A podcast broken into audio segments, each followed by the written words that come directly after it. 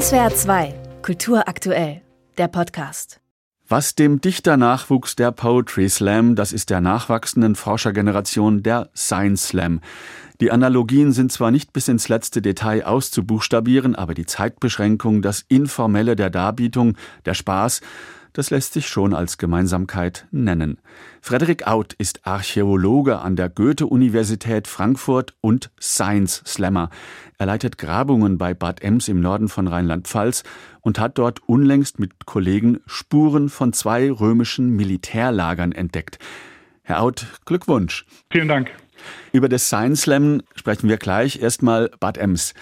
Das in der Gegend der Limes verlief, habe ich als Kind in der Grundschule gelernt. Was haben Sie jetzt gefunden? Ja, wir haben zwei römische Militäranlagen gefunden aus der Mitte des ersten Jahrhunderts, also etwa 40, 50 Jahre vor dem Limes. Und diese beiden Militäranlagen, eine wurde immer fehlgedeutet als römisches Hüttenwerk, also eine Anlage, um, um Bergbau zu betreiben. Die andere Anlage war gänzlich unbekannt bisher, die wurde erst 2016 überhaupt entdeckt. Hüttenanlage. Die Römer wollten in der Gegend nicht nur ihr Imperium schützen, sondern sie suchten auch nach Silber, hatten aber nach dem Motto knapp daneben ist auch vorbei keinen Erfolg. Richtig?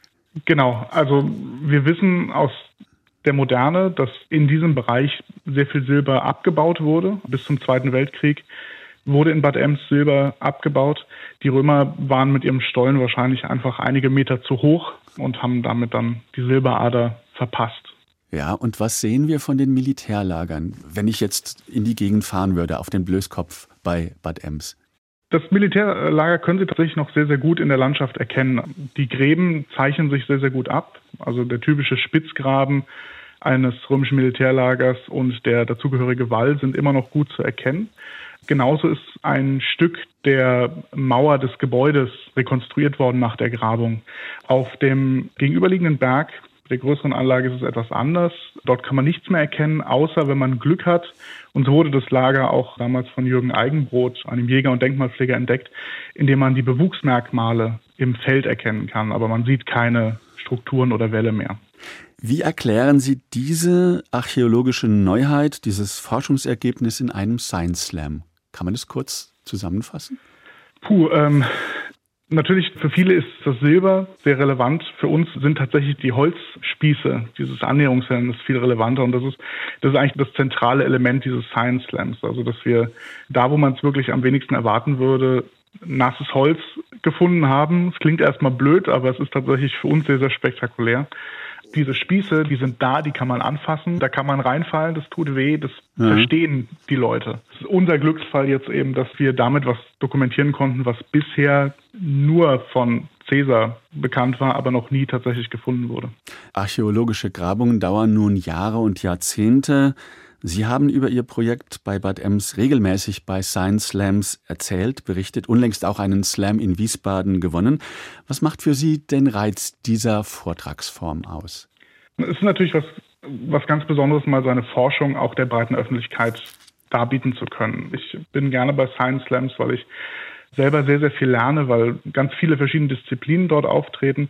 Und man hat natürlich einfach die Möglichkeit, seine Ergebnisse und die Projekte, an denen man jahrelang zum Teil geforscht und gearbeitet hat, eben einer breiten Öffentlichkeit zu demonstrieren, ohne dass es ein trockener wissenschaftlicher Fachvortrag ist, sondern man darf auch mal lustig sein.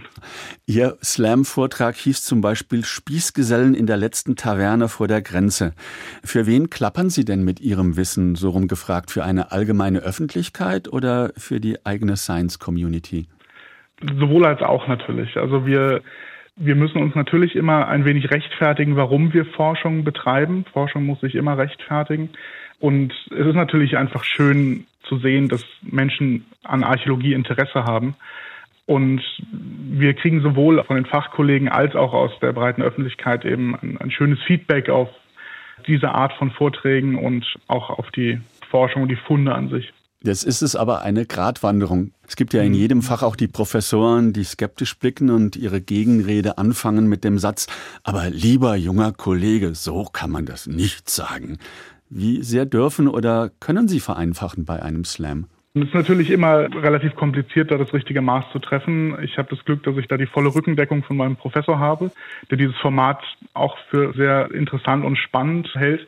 Und ich glaube, es lässt sich nicht vermeiden, dass immer mal jemand kommt und sagt, das kann man aber so nicht sagen.